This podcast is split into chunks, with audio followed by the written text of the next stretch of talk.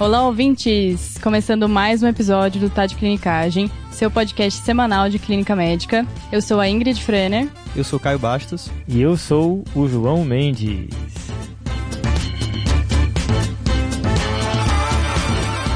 Olha lá, hein? Terceiro episódio e meio da Ingrid aqui juntos. Bom demais. E como o ouvinte já sabe, né? Esse é um episódio de caso clínico. E quem começa falando no episódio de caso clínico é quem vai apresentar o caso, né? No caso, Portanto, eu. a Ingrid vai apresentar. E, que eu... responsa, hein? É, Pois é, exatamente. pois Já, já de uma síndrome que é grave, né? Como o ouvinte já sabe pelo título, um caso de insuficiência hepática. E já para você que é ouvinte novo aí ficar por dentro desse formato de episódio, nos episódios de caso clínico, quem vai discutir o caso só sabe a síndrome, mas não sabe a etiologia do caso. E a nossa ideia nesses episódios é fornecer para você, ouvinte, uma estrutura, né, um raciocínio para você, quando se deparar com o paciente com essa síndrome, ter mais ou menos aí o caminho das pedras a seguir na investigação e no manejo desse paciente. Exato, João. E só falar que o que importa mesmo é saber o caminho do diagnóstico e não o diagnóstico final em si. Então, só para reforçar, eu que já sou ouvinte há muito tempo TDC, realmente sempre duvidei um pouquinho que nunca sabia nem um spoilerzinho do caso, mas tenho que ser sincero que eu não ouvi nada, nada, nada, nada fora o título. Então estamos aqui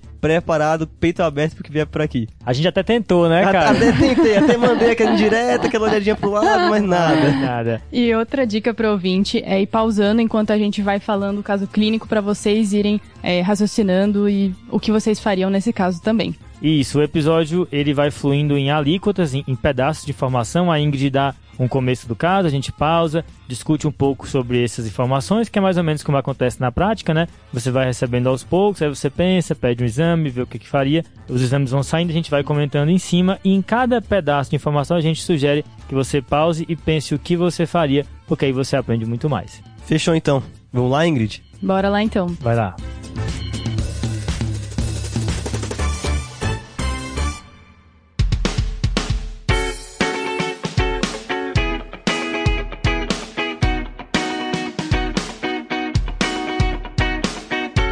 Então, lembrando que a gente vai dividir esse caso em três partes e a gente vai pausando entre elas. Beleza. É uma paciente de 18 anos, feminina, da entrada ao PS transferida de outro hospital, com queixa de dor abdominal, pele amarelada e sangramento vaginal. Esses sintomas iniciaram há três dias e estavam associados a náusea, êmese e diarreia. Ela também notou um sangramento gengival após a escovação e uma urina avermelhada.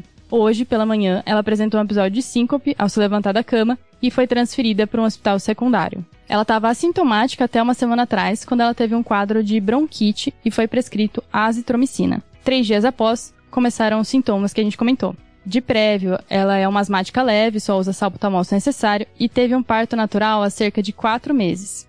Já manda uma puérpera aqui no caso clínico, hein? Só pra... Já teve é, caso que isso aconteceu, que foi um de síndrome nefrótica. Caso bom, hein? E, e o discutidor até reclamou, né?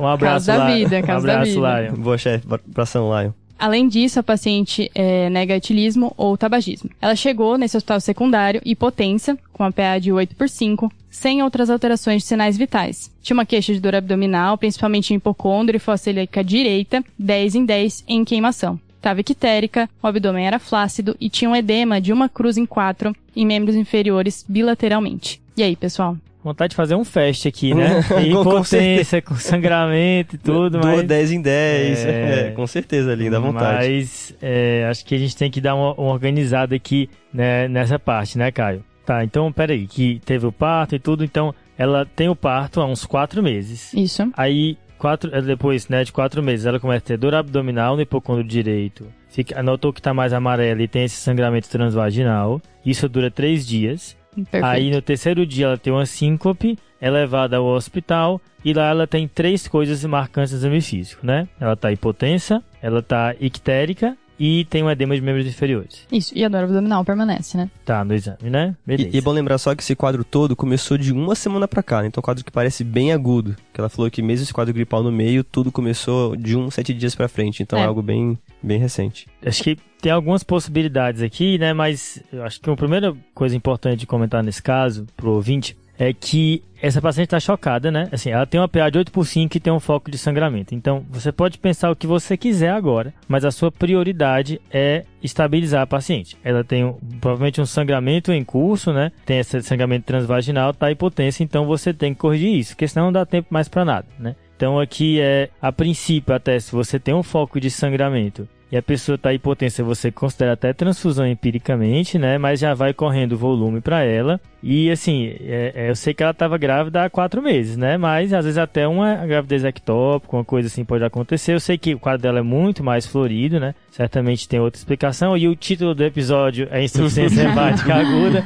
Mas quando chega, chega nesse quadro, assim, o foco do, da pessoa da emergência tem que ser esse. E vai lembrar aquele avaliação do paciente inicial com quadro de choque, né? Então, uhum. com certeza agora o ultrassom vai ser de grande utilidade pra gente. Então, na sala de emergência tiver já algum à mão ou alguém que saiba fazer, tá aí um caso que vai ser muito útil para encontrar essa causa. Pode ter sangramento, mas pode ser alguma coisa também que a gente não sabe ainda. Exatamente, né? Ainda fazendo algumas ligações aí com a história da paciente, né? A pessoa que coletou a história tem esse relato aí desse escovar o dente, notar um sangramento, né? Acho pouco provável que na loucura do pronto-socorro isso tenha sido perguntado, mas assim, isso é, é, leva a gente a pensar em uma coagulopatia em curso, né? Uhum. Ela teve um quadro recente de, de respiratório, né? Será que ela pode estar tendo alguma consequência disso, né? A gente pode pensar em coisas que podem evoluir assim, por exemplo, é, uma PTI pós um episódio infeccioso, será que é alguma coisa, é, uma HELP aí no contexto da gravidez, ela está já há quatro meses, pouco provável, né? Mas é, são coisas que levam a gente a pensar. Outra coisa que eu acho interessante marcar, e aqui é legal ter esse vínculo, o ouvinte, é causas de icterícia que matam o paciente rápido. E aqui eu queria marcar três, tá? A primeira é insuficiência hepática aguda, que é a causa, o nome do episódio. A segunda é hemólise grave, tá? E a terceira é colangite. Boa. Então, icterícia, que o paciente está evoluindo grave, evoluindo com gravidade, você tem que pensar nessas três causas, né? Aqui para ela, com essa coagulopatia, né, que parece ser, acho que a gente vai se encaminhando mais aí para insuficiência hepática como uma hipótese, óbvio que a gente precisa investigar mais, né, Caio? Mas só ficar com isso em mente que às vezes a anemia hemolítica vem com a plaquetopenia, né? Exato, Coisa e mandar essa aqui agora, que a gente sabe que ela tá ictérica, mas não sabe ainda qual é o padrão de icterícia dela. Então, com certeza vai ajudar a diferenciar se é uma icterícia por bilirrubina conjugada ou não conjugada. Se for um quadro mais de não conjugada, as anemias hemolíticas começam a ter um pouco mais de força. A gente sabe que o mecanismo de quiterícia é bastante diferente em causa de insuficiência hepática, em causa de hemólise. E, como você bem falou, uma hemólise pode sim explicar um quadro de sangramento que ela está vivendo agora. Então, pode ser sangramento por deficiência de coagulação, por uma insuficiência hepática mesmo, ou pode ser um quadro de consumo, talvez plaquetário, que pode estar ligado a esse caso dela. Então, não dá para bater o martelo ainda, a gente sabe que deve vir por aí pelo título do episódio, mas se a gente tivesse cego nesse momento, o que talvez diferenciaria mais pra gente o caminho seria a bilirrubina. Boa. Acho que eu queria comentar também esse bronquite recebeu azitromicina, assim, não faz muito sentido essa conduta, né? assim, bronquite aguda é uma das principais causas de uso inadequado de antibiótico no pronto-socorro. Assim, acho que esse azitromicina aí foi mais, assim, pelo sim, pelo não acabou rolando esse antibiótico aí. Inclusive, isso aí foi discutido muito no, em quem teve a chance de fazer o nosso curso de pronto atendimento. Exatamente, estava lembrando disso. Exatamente, falou sobre tosse e aí vale a pena. Bom, no quarto lançamento aí, quem sabe você poder se inscrever e poder acompanhar essa aula que tá boa demais. Boa, fica ligado então. Agora, aqui, Caio, para esse momento, acho que a gente precisa estabilizar a paciente, né? E aqui eu tô falando especialmente da parte hemodinâmica. Uhum. E o que, que você acha que a gente precisa fazer além disso? Isso aí, João. Então, concordo, o primeiro passo vai ser a gente estabilizar a paciente e pode ser que nem o ATLS do trauma lá, dos acessos periféricos, calibrosos, pode na sala de emergência, vai expandindo. Enquanto isso, vão correndo exames para poder entender o que está acontecendo, tanto com uhum. o quadro de choque dela, quanto esse quadro de icteria está acontecendo. Então, para ver o choque, vale a pena com certeza uma gasometria arterial com lactato. A gente tem que avaliar a microcirculação e aí vale a pena o exame físico reforçar um pouquinho o tempo de enchimento capilar, que a gente sabe pelo trabalho do Andrômeda, que tem uma eficácia bem, bem parecida. Boa. Acho que o gasometria no paciente grave, né, ajuda muito, ainda mais quando o quadro está indiferenciado, do jeito que está aqui, a você entender assim, uma pessoa é, é, com a gaso normal, ela pode estar tá grave, né? Mas uma pessoa com a gaso muito atorada, com certeza tá. Com certeza. Então, acho que ela te ajuda a você ver o nível de atenção que você consegue compartilhar ali naquele momento da sala de emergência. Com certeza. E já que falamos do lactato, a gente vai pensar também nos exames do sulfa em geral, né? A gente tem que saber como o paciente está, vai ter um quadro infeccioso junto, tem uma história aí de uma bronquite recente, não saber o que aconteceu, usou antibiótico, não sei se está infectado, então pensar no sulfa nesse caso é fundamental. Sempre que tem uma disfunção, tem que procurar outras. Ela tem uma, disfunção hemodinâmica cardiovascular, temos que saber se existem outras associadas. É, né? Tem pelo menos uma segunda, né? Que é a icterícia dela que está aí acontecendo, então já são pelo menos duas. Uhum. Então, assim, então, já agora partindo um pouquinho, saindo do choque, para investigar essa causa, essa icterícia dela, então vale a pena com certeza pedir prova de função hepática, então albumina, INR, coagulograma em geral, e bilirrubinas totais e frações, como a gente falou, vão ajudar a diferenciar causas de aumento de bilirrubina indireta de bilirrubina direta. A indireta é mais hemólise, né? E a direta aí pode ser tanto o hepatocelular como colestático, né? Aí vamos esperar os exames virem pra gente saber pra onde é que a gente vai. Exato. Então, função hepática com esses exames e lesão hepática com TGO, TGP, FA, a fosfatazocalina e a gama-GT. E para fechar, eu falei do POCOS como importante, mas cara, nesse caso aqui, vale a pena pedir um exame com um especialista, tá? Então pede um tração de abdômen total para ver o fígado que está doendo, será que tem um quadro obstrutivo hepático ou até um sangramento, como a gente falou. Acho que o ultrassonografista agora ele faz diferença em relação a gente que talvez não tenha tanta prática assim com ultrassom. Se for difícil até um atomo já, já vê, né? Acho que o ultrassom é melhor para ver vesícula e tudo, né? Mas assim, acho que ela precisa de um exame de imagem do abdômen, né? Com esse contexto de sangramento e hipotensão realmente não dá para brincar aqui. Com certeza.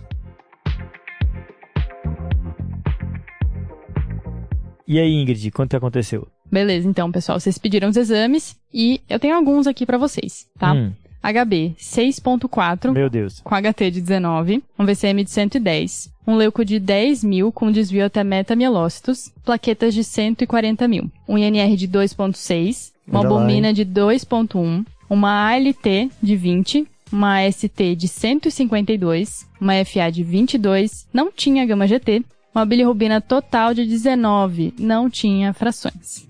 Pessoal, vocês pediram a gás, eu vou simplificar para vocês. Não tinha nenhuma alteração, tá bom? Tem um lactato de 3.9. Milimol. Isso. Que é nove vezes mais ou menos o, o- o- a outra medição, né? Miligrama por decilitro. Então vai dar uns 27 aí, que é alterado, né? Maior do que 14, 18 aí já tá alterado. Boa. E ultrassom, pessoal, veio uma ecogenicidade levemente aumentada no parênquima hepático, tá? Ausência de lesões focais no, no fígado, uma vesícula biliar distendida com edema de parede, tinha uma lama, mas não tinha cálculos. Ducto biliar comum normal, sem dilatações de vias biliares intrahepáticas e um baço discretamente aumentado em diâmetro. E aí, pessoal, o que vocês estão pensando? Olha, Caio, a Ingrid chamou a gente para discutir um caso de insuficiência hepática, mas ela fica escondendo o jogo, né? é, É, vida real, não posso não- fazer nada, não recursos limitados. não sabe brincar e aí não desce pro play, entendeu? Porque assim, tem bilirrubina, mas não tem tudo, Né? né? Exatamente. Já começa com puérpera. já- É, já a tá- paciente tá sangrando aqui, tá no meu que ATLS, então tá complicado, mas acho que para organizar pro ouvinte, acho que a gente pode começar tentando de- de- detectar aqui as- os sintomas guia, né? As principais síndromes que essa paciente tem, né, Caio? Beleza, João. Eu acho que ela tem três que ficam mais fáceis a gente pensar e Hum. começar a organizar o raciocínio. Então, começando pela anemia, tem algumas coisas que chamam a atenção pra gente. Uhum. Primeiro, é uma anemia grave. Um paciente com anemia menor do que 7 tem que chamar a atenção e incomodar bastante. Exato. Por mais que ela tenha acabado de sair de uma gravidez e possa estar com algum grau de anemia depois, né? ninguém sabe como é que foi esse pré-natal, como é que foi esse parto, se teve sangramento importante ou não, uma hemoglobina de 6 numa paciente hipotensa com história de sangramento, a gente vai assumir que isso é bem agudo, né? Com certeza, quanto bem agudo. O que chama atenção no hemograma dela, que vale sempre olhar com calma esse exame, é o VCM. Então ela tem um VCM bem aumentado, maior do que 120. E tem algumas causas que justificam a gente ter uma paciente com uma anemia importante com VCM tão aumentado. Uhum. Algumas são as carenciais, a famosa anemia megaloblástica, a gente tem que sempre pensar, mas tem uma outra causa que é importante, são os quadros de hemólise ou, ou anemia é, aguda com a produção aumentada de reticulócitos. Tem que lembrar que os reticulócitos são um pouquinho maiores que as hemácias e quando o leitor vai ler de maneira automática, ele imagina que as hemácias são todas meio que uniformes e joga esse VCM lá para cima. Então a gente pode pensar que pode ter algum componente de reticulocitose nessa anemia dela. Exato. Lembrando que reticulocitose também acontece no sangramento, né? Mas se ela tá sangrando agora, né? Não esperaria que fosse tivesse um VCM tão alto assim. Talvez ela já venha com um grau de hemólise, a gente não sabe. Por isso, esse VCM mais alto. Só lembrando para o ouvinte que a anemia, a princípio, tem duas abordagens clássicas, né? Você pode abordar, abordar de uma maneira morfológica, que é o que o Caio fez. Você olha o jeitão da hemácia, se ela é pequena, se ela é grande, e acaba estreitando as causas por isso. Mas existe também a abordagem cinética da anemia. Você vai para o reticulócito, vê se ele é aumentado ou não, e divide as causas de anemia em hiperproliferativas ou não. O reticulócito é um exame que não é tão disponível assim, não na, em todo local, mas o VCM sempre vem no hemograma e te ajuda bastante. Então, pensando nisso, a gente fica com essa abordagem é, morfológica, a gente vai pensar para ela que é um quadro ou mais de uma anemia hemolítica ou de um sangramento agudo para ela mesma. Sangramento principalmente aqui, né? É, com certeza. A bilirrubina muito aumentada, é, não sei se combina tanto com o quadro de hemólise, mas enfim, são as nossas duas caças na manga. Pensando em deficiência, para ela é menos provável, teve um pré-natal há pouco tempo, é pouco provável algo tão alterado assim. Então vão ser nossas duas hipóteses, ou sangramento ou uma anemia hemolítica. E aí vale pensar para os próximos exames, pedir um cumbis para ela, se vale a pena, pedir um DHL, só para investigar mais esse quadro de anemia, se é mais para hemolítica ou mais para sangramento. Fechou. Acho que falando ainda da anemia hemolítica, só para o ouvinte ficar ligado, né? Esse TGO e TGP dela é um pouco estranho, né? Porque assim, a gente tem um, uma TGP de 20, né? LT de 20, mas uma TGO alta. Uhum. Que no primeiro momento a gente pensa logo em fígado, né? Mas que aumenta também na hemólise. Exato. Então, isso daqui pode ser sinal de hemólise, a ST mais aumentada aqui, esteja aumentado, tá? E uma outra coisa que pode estar acontecendo também é lesão muscular. Então, às vezes, o TGO vem do músculo, né? E, e você acha que está vindo do fígado. Então, também acrescentaria aí CPK para a gente saber de onde está vindo esse TGO. Com certeza. E dicasinha boa só para lembrar, qual mais específico do fígado ou de outras causas, o ALT, L de liver, é mais específico do fígado, o AST é do, do corpo todo, do resto cada pessoa do Brasil tem uma dica diferente para saber. Mas esse L, L de liver é, é o que eu mais uso também. Ah, bom, bom demais. É, cada um vem aqui e solta a sua regra. Boa, pessoal. E pro ouvinte que está um pouco perdido nessa parte, lembrando que existe o Guia TDC, que é uma plataforma de revisão e atualização, e que o assinante tem acesso a vários artigos, estruturados de uma maneira bem resumida e didática, e que inclusive tem a quarta edição, que é sobre interpretação de laboratoriais hepáticos. Isso, pessoal, vai ter aqui no descritivo desse episódio, no seu tocador, o link para o guia TDC e lá você pode ver como é que funciona aí o nosso serviço de revisão e atualização. Que é bom demais, em que tem tanto versão podcast quanto em texto. Exatamente, tem revisão, tem caso clínico, a gente fica aí monitorizando diretrizes do mundo inteiro para resumir para você e estudar para você. No fundo é isso que a gente faz, entrega tudo mastigado. Mas bem, se na anemia, cara, a gente ficou aí eh, flutuando entre sangramento, que é a nossa principal hipótese, né? Que talvez converse aí com a coagulopatia dela. Uhum. Ou um hemólise, né? A gente agora vai pra icterícia, lembrando aqui que eu estou vendo você com a camisa do Brasil aqui. Dia hoje, hoje, galera. Que o Richarlison fez dois gols. Inclusive, o Richarlison, que é ouvinte do TDC, um abraço aí. Bom, Richarlison, é, pombo. Mas essa icterícia dela, a gente não tem aí o diferencial, mas também abre asas para algumas possibilidades. É, com certeza. Acho que a icterícia ela conversa um pouquinho com a anemia e um pouquinho com a coagulopatia que é do final. Uhum. Por isso está aqui no meio. Então, lembrar que icterícia tem duas, dois grupos principais, por aumento de bilirrubina direta e aumento de bilirrubina indireta. Nos casos de bilirrubina indireta aumentada, os casos de hemólise sempre falam muito a favor. Vai ser nossa primeira hipótese sempre. Que aí casaria com as que a gente falou do, da anemia, né? Exatamente. Por que, que nesse caso não combina tanto? É pouco provável que uma anemia hemolítica faria um, uma bilirrubina tão alta assim. Uhum. Então ela pode ter até um componente de hemólise sim, que aumente um pouquinho essa bilirrubina, mas esse aumento tão expressivo faz a gente pensar que existe um componente de bilirrubina direta contribuindo. E aí, quando temos bilirrubina direta aumentada, a gente tem que pensar em duas coisas. Ou temos uma insuficiência hepática mesmo, que vai fazer com que o fígado não consiga excretar a bilirrubina, ou a gente tem um quadro é, obstrutivo, né, de uma colestase propriamente dita. Por exemplo, um paciente tem uma obstrução na, na vesícula, no colédo, que vai ficar é, com esse padrão de bilirrubina mais aumentada, que a gente sabe que ela não tem, que o ultrassom não mostrou essa alteração. Isso, né, cara? Eu acho que aqui deve ter um componente mais de hepatocelular para essa icterícia, né? O que é estranho é só esse, essas transaminases não tão expressivas, né? Mas acho que em algum momento a gente vai encontrar algo aí. O ultrassom também não é completamente normal, né? Uhum. E sabe que essas alterações podem surgir um pouquinho mais tardiamente, né? Então, a paciente começou o quadro clínico há sete dias com coisas bem específicas. Talvez nos próximos exames a paciente tenha que ficar internada. Talvez a gente veja um aumento progressivo das transaminases. Então, para fechar com bilirrubina, com a icterícia, a gente tem uma bilirrubina direta ou indireta, que não temos agora, que vai ser fundamental para diferenciação. Se mais da metade for bilirrubina indireta, temos um raciocínio, mas a gente aposta que mais da metade vai vir com a bilirrubina direta aumentada. Beleza, acho que a diferenciação de direta e indireta vai ser crucial aqui, né? A gente saber aí interpretar melhor esses dados. E agora para a terceira síndrome, que é a coagulopatia, Caio. Aqui, assim, INR alto, né? A gente tem algumas possibilidades para isso. É, incomoda mesmo esse INR maior que 2, né? 2 é alguma coisa. Então a gente sabe que o INR ele representa realmente a função de coagulação. O INR ele vai avaliar o, a reação normatizada do tempo de protrombina. Então a gente vai ver a coagulação que depende dos fatores de vitamina K. Quais são eles? Tem a regrinha clássica 2, 7, 9, 10. Eu decorei assim: 2 mais 7, 9, parabéns, você tirou 10. Mas cada um com certeza tem uma Cada regra. Cada hora é uma regrinha é, aqui, o eu caio rapaz soltando. veio armado, viu, pra esse podcast. É, armado, mas agora sim, ó, quando penso 2, 7, 9, 10, só penso em Danilo, Paquetá, Richarlison e Neymar.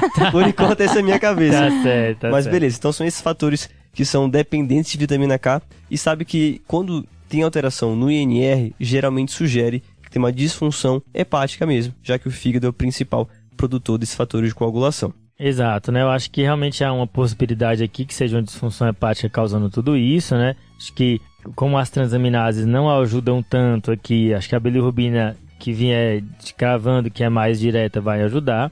Assim, só possibilidades, né? Acho que realmente essa é a principal hipótese que o Caio pontuou. Mas será que ela não tinha alguma doença colestática, por isso essa bilirrubina mais alta? Falo isso porque isso pode levar à deficiência de vitamina K e eventualmente uhum. pode causar isso, né? Lembrar que alguns antibióticos também podem precipitar deficiência de vitamina K por alterar a flora intestinal, tá? Incluindo aí cefalosporinas, então fica ligado. Aquele paciente internado que começa a largar INR, isso pode estar acontecendo. E alguns suplementos também. Mas eu acho que a gente fica aí mesmo com a principal hipótese, que é uma disfunção hepática. Será que ela está tendo uma sepse e aí está evoluindo com CIVD, alguma CIVD muito grave, a bilirrubina é marcador de disfunção? Olha, difícil dizer, né? Difícil falar, assim, tem coisas que plaquetas estão um pouquinho baixas só, não combina tanto com CIVD. No fim das contas, o que para mim parece ser que o paciente tem um quadro extremamente grave agora na minha frente e que eu não tenho exames que conseguem me dizer tudo o que está acontecendo. Então, com certeza, ela tem que ser ir para algum lugar com mais capacidade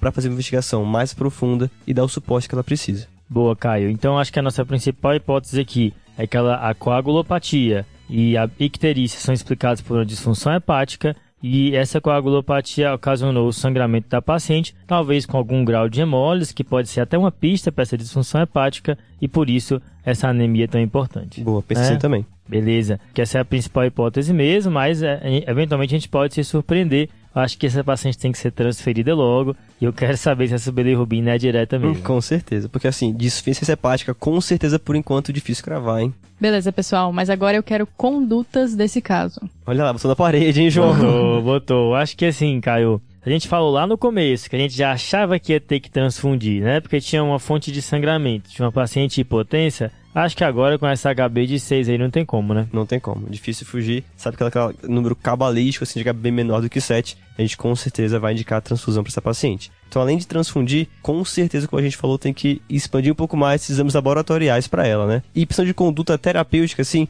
João, esse sangramento discreto, com INR aumentado, você acha que vale a pena, além de transfundir hemocomponentes, transfundir alguma coisa para evitar sangramento, crio, plasma, sei lá, o que é que você pensa? É, eu acho que essa é uma, uma dúvida que faz sentido, né? É, a paciente tem um INR aumentado, ela sangrou, então será que não vale a pena ir já repor o que parece estar faltando, né? Bem, fisiopatologicamente faz sentido, mas já que a nossa principal hipótese aqui é a insuficiência hepática, né? A gente sabe que ainda existe uma dúvida a respeito disso, porque as transaminases não entregam de cara uma lesão importante. Mas pensando que essa deve ser a explicação por quadro da paciente, os estudos mostram que, apesar desses pacientes terem INR aumentado, e isso é um critério, os estudos de coagulação mais refinados, como o ROTEM, mostram que esses pacientes nem sempre têm uma tendência a estarem anticoagulados, né, tendência a sangramento. Inclusive, alguns têm uma tendência a procoagulação, a coagularem mais. Então, não dá para olhar esse INR e já dizer de cara que ela está aí com uma, uma tendência a sangramento e já repor, até porque essa reposição atrapalha a interpretação do INR, que é um marcador prognóstico. Então acho que aqui de cara é transfusão de hemácias mesmo e reposição volêmica em paralelo. E a gente vai acompanhando essa paciente à medida em que a gente vai pressionando para ela ser transferida, né? Com certeza. Então só para corroborar com você, João, o paciente também acha que não vale a pena fazer nenhuma outro tipo de hemocomponente, transfusão de nada para corrigir a coagulopatia. Ela não está agora com sangramento ativo, feito um transfusão de abdômen normal, então também acho que não dá pra gente cravar que ela tá anticoagulada por causa desse NR um pouquinho aumentado. Boa, acho que Agora é vigilância mesmo, transfundir concentrado de hemácias, pedir transferência para ela, expandir esse leque de exames para entender melhor o quadro e caracterizar bem de fato se ela tem insuficiência hepática ou não. Essa albumina aí de 2.1 é só um reagente negativo de fase aguda, né? A albumina pode cair agudamente se você estiver muito inflamado. Então, é, no momento, eu acho que são essas principais condutas para essa paciente, né? Sempre deixar ela monitorizada e fazer bem o exame neurológico aí, que se a sua hipótese principal é uma disfunção hepática, a gente sempre tem que rastrear encefalopatia, né? Com certeza. E antibióticos, vocês fariam? Polêmica, outra É. polêmica, de novo na parede, João. E aí? Isso aí é aquele não faço o que eu faço, né? faço o que eu digo, não faço o que eu faço, mas olha, acho que sendo bem sincero aqui, na paciente que vem com um choque a esclarecer no momento, a gente não tem, o- não tem a paciente na mão, ainda tem muitas perguntas sem resposta. Uhum. É, eventualmente, até a paciente tem algum grau de disfunção hepática prévia que não sabe, isso é descompensado por um quadro infeccioso. Assim, eu acho que entrar um antibiótico nesse momento que você não tem o quadro ainda caracterizado, que a paciente está chocada, né? Acho que é, é bem ok aqui, é algo é, pertinente. E, e até você entender melhor, e se não tiver um foco infeccioso, você tira, tranquilo. Não tem porque, só porque fez uma, duas doses, ter que fazer um número cabalístico aí de 3, 5 ou 7 dias, né? Concordo. Nesse momento, considerando a incerteza diagnóstica e dois, a gravidade do quadro, acho que vale a pena entrar. É, O que não tem dúvida é que vale a pena culturar essa paciente para rastrear foco infeccioso. E acho que é por aí. Faz cultura, entre o antibiótico, se daqui a pouco tudo negativo, a paciente não tiver nenhum outro estado de infecção, pode tirar, suspender, que não tem problema nenhum. Boa.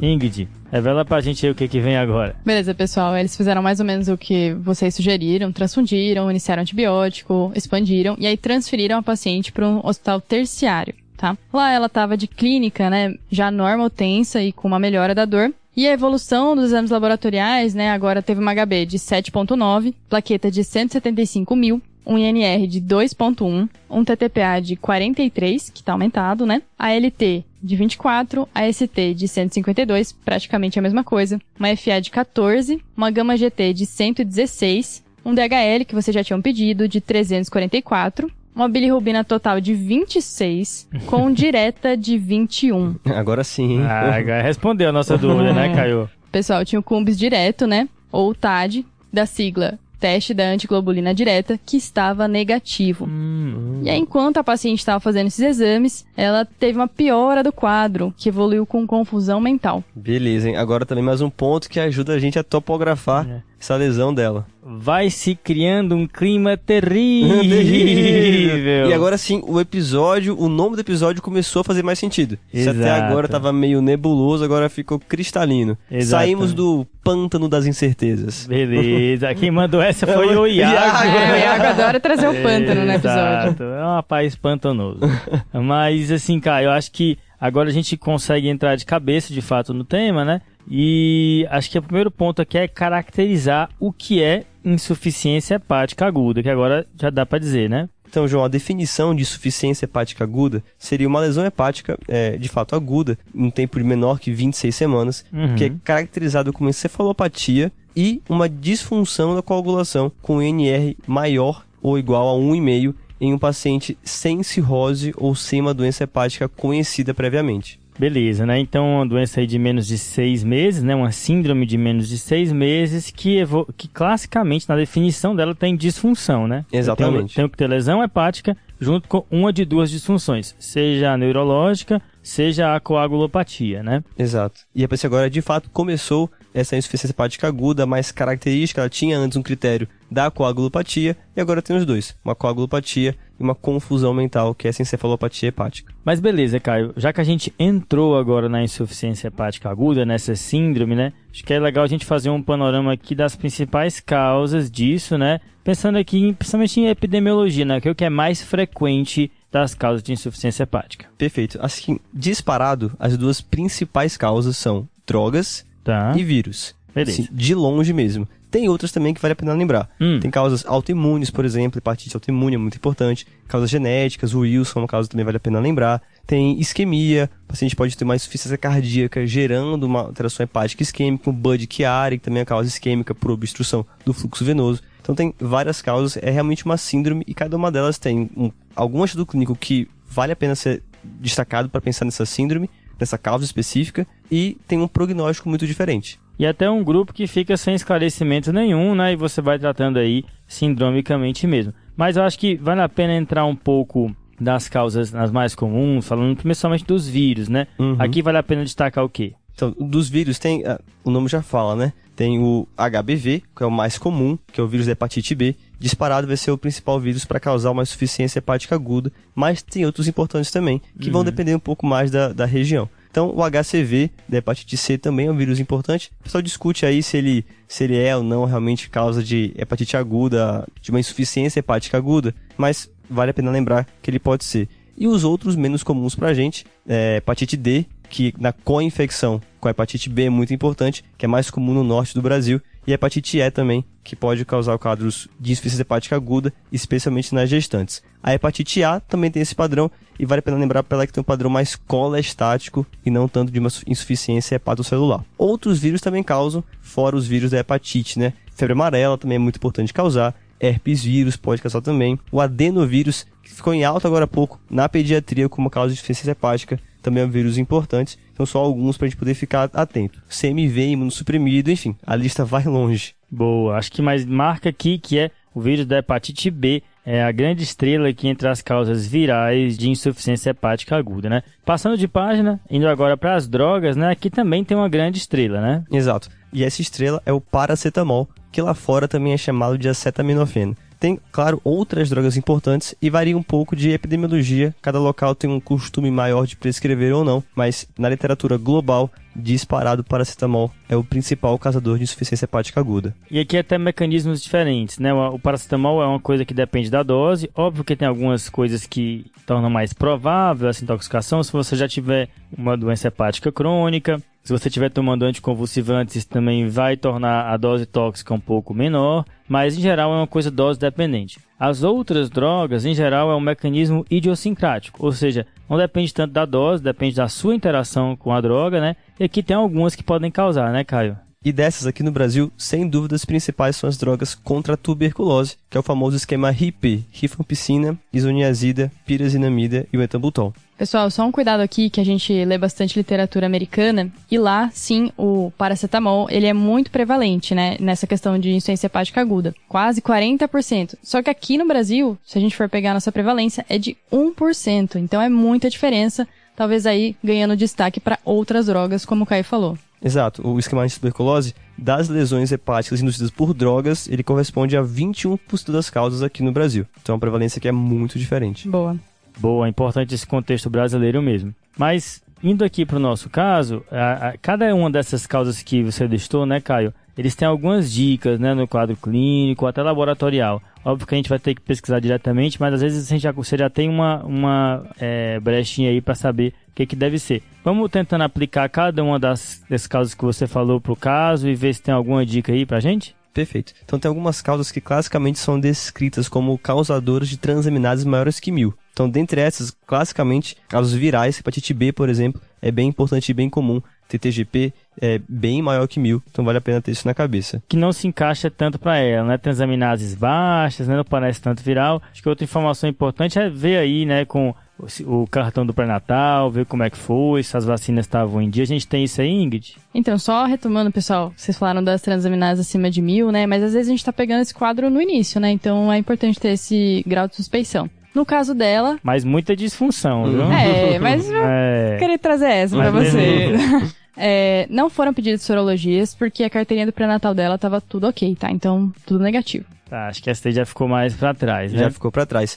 E a outra causa mais importante, como já falamos, que são as causas medicamentosas, com destaque para o paracetamol, também tem um padrão bem característico. Então ele também cursa com transaminases bem aumentadas, geralmente mais que 3,500, e geralmente tem uma bilirrubina não tão aumentada e um NR bem estourado. É aqui também um pouco estranho, né? A bilirrubina está muito alta, não tem história nenhuma de ter tomado paracetamol, que é estranho. Costuma vir também com insuficiência renal aguda, tá? Uhum. Porque pode fazer toxicidade direta, inclusive, coisa que ela não tem, Perfeito. paciente. Então, assim, também fica mais fraco, né? Pensando nas drogas que fazem reação idiosincrática, Assim, ela tomou essa azitromicina, uma dose só, né? Não Tão é pouco tempo também, né? Não é daqueles antibióticos mais reimosos. Sabe o que é reimoso, Ingrid? Não, eu sei, aprendi com você uns anos atrás. Tô escolada aqui. É, reimoso é tipo manga com leite, né?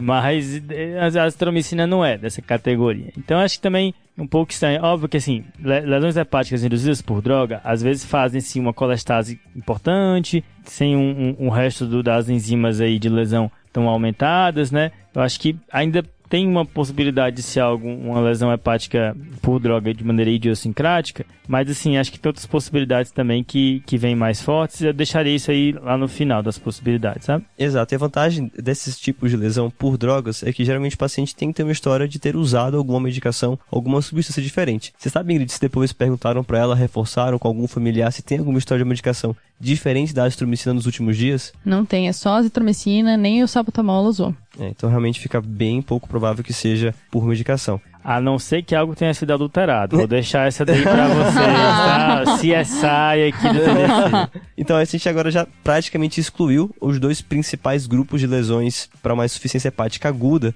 que seriam causas virais e medicações, drogas. Tem agora ir para as clinicagens mais detalhadas e aí vai começar a brisa agora, hein, João? É, a brisa vai começar agora. Vamos pra autoimune, né? É uma paciente, uma mulher jovem, né? Um grupo epidemiológico em que esse, a, dessas doenças se concentra, né? É, e tem que pensar com certeza. Então tem algumas coisas que tem que ser pedida para avaliar a hepatite autoimune. Então, claro, como toda boa doença autoimune, os autoanticorpos são muito importantes. Então tem que pedir um fã, não vai sair sem essa. E tem os outros que são bem específicos dessa patologia, que é o antimúsculo liso e o anti-LKM1. Então, Boa. um outro exame que também ajuda para a hepatite autoimune é dosar as globulinas, que geralmente vêm aumentadas nessa paciente. Exato. Agora, tem alguma coisa que desfavorece essa possibilidade, Caio? É, então, como eu falei com a, casos virais e medicamentos, também é uma doença que ela geralmente tem uma transaminases bem aumentadas, maiores que mil, que a paciente não tem. Além disso, é um quadro muito, muito agudo, né? Então também fica meio em dúvida ser é, autoimune para essa paciente. É, já que a hepatite autoimune é uma possibilidade aqui, né? A gente está debatendo.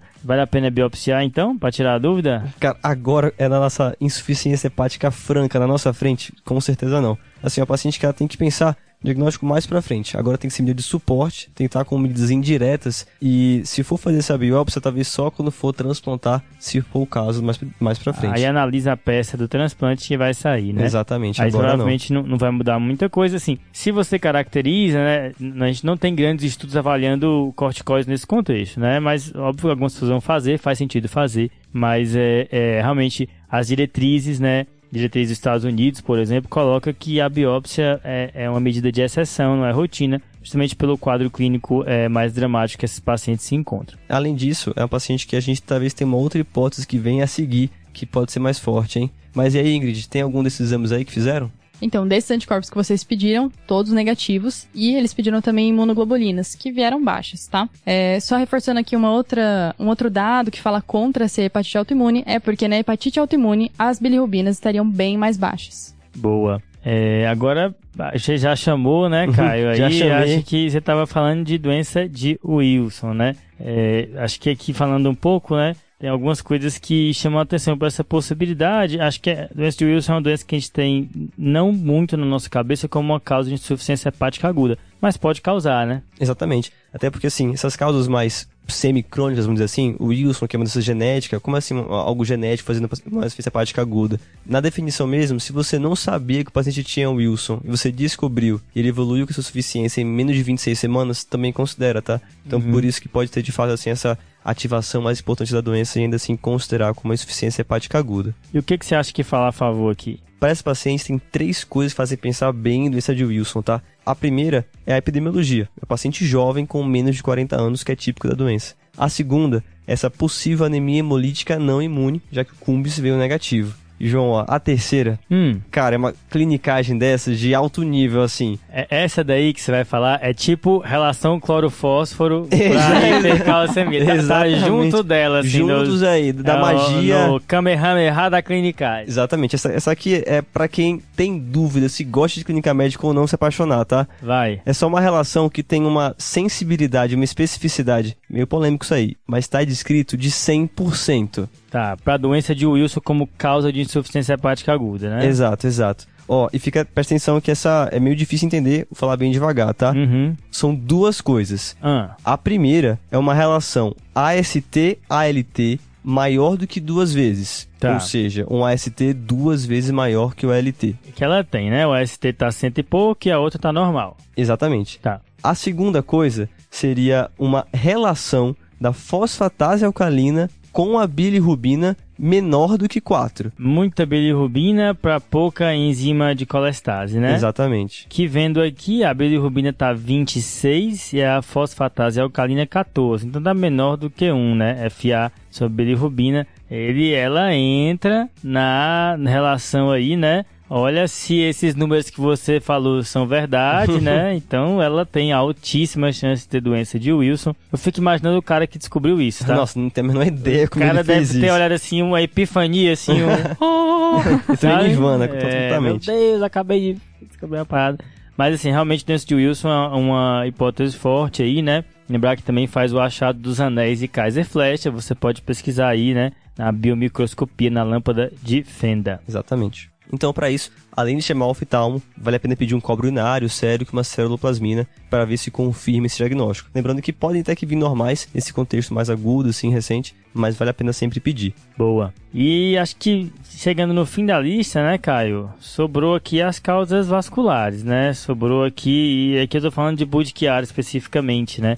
Que é uma trombose das veias hepáticas, o que pode justificar um caso de, insu- um, de insuficiência hepática aguda, né? Lembrando que é uma trombose num sítio muito atípico, né? Então Uhum. você tem que sempre pensar em condições um pouco mais diferentes, não em trombofilias comuns. Aqui é, é doenças mieloproliferativas, gostam de fazer trombose esplâncnica, é, hemoglobinúria paroxística noturna, que pode fazer anemia hemolítica, como a nossa paciente tem, uma anemia hemolítica não imune, pode fazer Budd-Chiari também, é, é uma possibilidade de Budd-Chiari para ela. Sim, o que é estranho é porque Budd-Chiari normalmente cursa com um abdômen bem grande, muita ascite, Uhum. né? Dói bastante. Essa paciente não tem nada disso, tá? De todo modo, acho que um ultrassom com Doppler é um exame não invasivo, pode ajudar assim nesse contexto. Acho que vale a pena pedir, né? Também acho. E aí, tem? Cobre, ultrassom, alguma coisa? Muito bem, pessoal, temos sim. Bom, primeiro o Doppler, tá? O Doppler não tem nenhuma alteração vascular, então tá tranquilo. E o cobre, vieram algumas coisinhas alteradas, tá? Cobre sérico normal, ceruloplasmina baixa, um cobre urinário de 24 horas bem aumentado, tá? Só pra gente ter uma noção, veio de 1419, sendo que o valor de referência é até 60 microgramas. É Bastante, aumentado. Bastante aumentado. Bem, acho que tem que listar essa paciente para transplante, né, Caio? Sem paciente dúvida. gravíssima aí. E doença de Wilson não é das condições que causam insuficiência- hepática que tem um prognóstico melhor. Né? De fato, ela precisa ser listada e esse fígado idealmente chegar o quanto antes para ter um prognóstico melhor aí para essa paciente. Exatamente. Aí, para confirmar bonitinho o diagnóstico mesmo, na hora que for transplantar a paciente, olha na peça com o microscópio e aí fechou. E aí, Ingrid, o que, que rolou? Muito bem, pessoal. Ela foi transferida para UTI, né? Já tinha até sido. Fizeram o mesmo diagnóstico de Wilson fulminante, né? Ela foi colocada na lista de transplante, transplantou super rápido no quarto dia. E aí aquela coisa, né? Imunossupressão, mais um dia de internação e alta.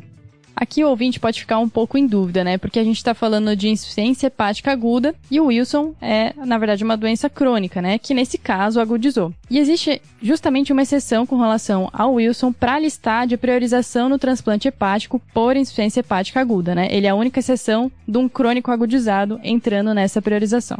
Boa, Ingrid. Então, é, a paciente acabou sendo listada e, e deu tudo certo. Depois Certíssimo, jovem, né? Bom prognóstico. foi transplantada e ficou bem. Imunossuprimida e ficou bem. Nossa, ainda bem que foi um, um final feliz para essa paciente, né? O começo foi tenebroso, mas Caso- que bom que o final ficou bom. Caso dramático, puérpera, né? Criança Deu pequena, paciente jovem, evoluindo gravemente aí. Acho que o que fica de mais importante sublinhar a definição de insuficiência hepática, perceber que é um- uma síndrome muito grave, independente da etiologia, tratar sindromicamente, já acionar o transplante, transferir a paciente para um centro de alta complexidade e ir manejando complicações enquanto eh, vai mantendo contato com a equipe do transplante. Queria só eh, mencionar aqui dois relatos que eu achei do New England Hum. que achei bem curiosos assim e que vale a pena acho que do ponto de vista educativo. O primeiro relato é uma série de casos do Brasil que foi publicado no New England em 1998, tá? é um agrupamento de casos de insuficiência hepática aguda lá de Caruaru, em Olha lá. Pernambuco. Olha lá, hein? E eles perceberam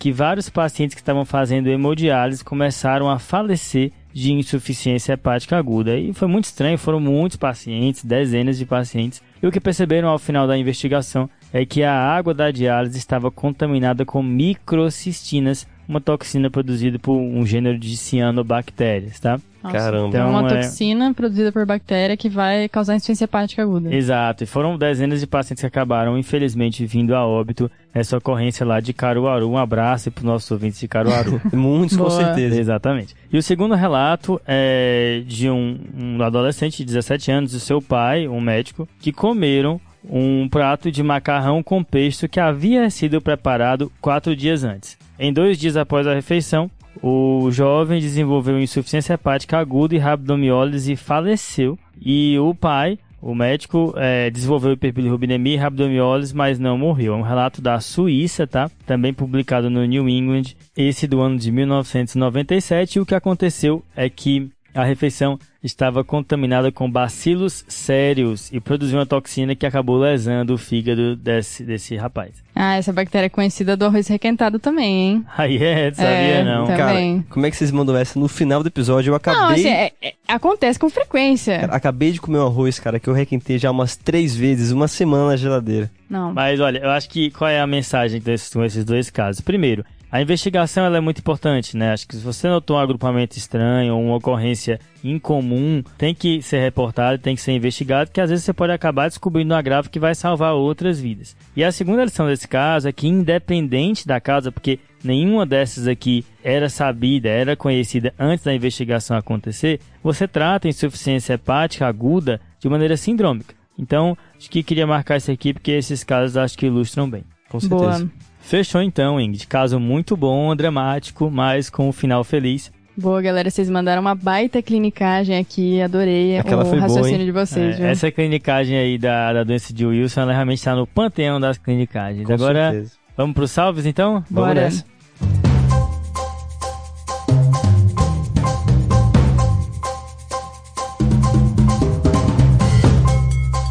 Qual o seu salve, Ingrid? Cara, eu- hoje eu vou mandar um super salve. Hum, Primeiro, para todos os residentes de clínica médica do IANSP, em especial o Raik, o Gabriel Melo e o Matheus Rosa da Neuro, e também para os residentes de clínica médica da USP, em especial Rafaela Saragiotto, Fernanda Arruda e todo o pessoal da Panela 7. Uma galera muito boa de clínica médica, estão sempre querendo discutir caso e adoram TDC. boa, um abraço aí para todo o pessoal. Ingrid deu um monte de Faustão aqui. Pois é, pois é, vários bem. pedidos. Mais uma galera boa aí, conheço uma parte do pessoal, gente muito boa mesmo, galera super dedicada. E o meu salve, ele é pra Priscila Condo, tá? Ô, louco. Que é irmã de um amigo meu de trabalho, o Rodrigo Condo, que ficou sabendo que eu ficava trocando mensagem com o Condo e tudo. e aí eu mandar esse, esse salve aí pra Priscila e pro Condo também. Priscila, se você futricar minhas conversas com o Condo, você vai ver que eu troco receita de bolo com ele. Pra, e aí eu mando, olha o bolo que eu fiz, ele mostra o Duas bolo feras da clínica trocando receita de bolo. Exatamente. Um salve, galera. Valeu.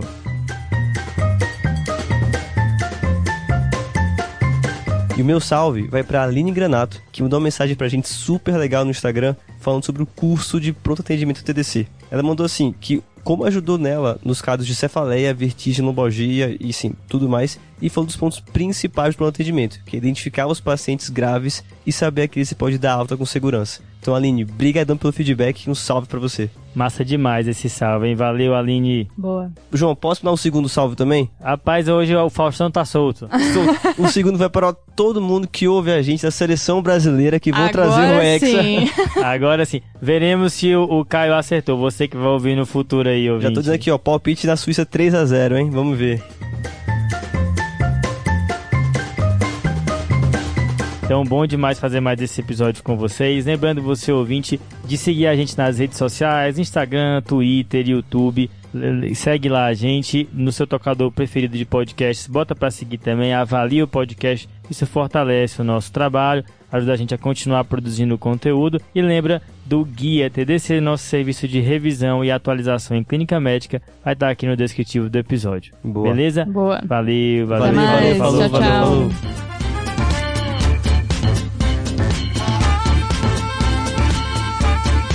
Esse podcast tem como objetivo educação médica. Não utilize como recomendação. Para isso, procure o seu médico.